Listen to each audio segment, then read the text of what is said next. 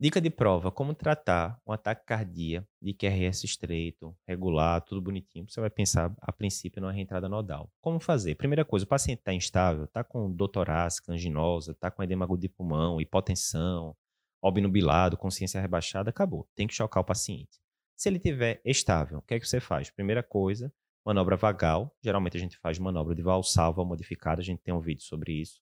Não deu certo, vai para adenosina, 6 miligramas, não deu certo mais 12 miligramas. Em alguns lugares diz que teria uma terceira dose de 12 miligramas, discutível. Não deu certo, você ainda pode considerar fazer o beta-bloqueador venoso ou diltiazem barra verapamil. Não deu certo, aí vai chocar, mesmo o paciente estando estável.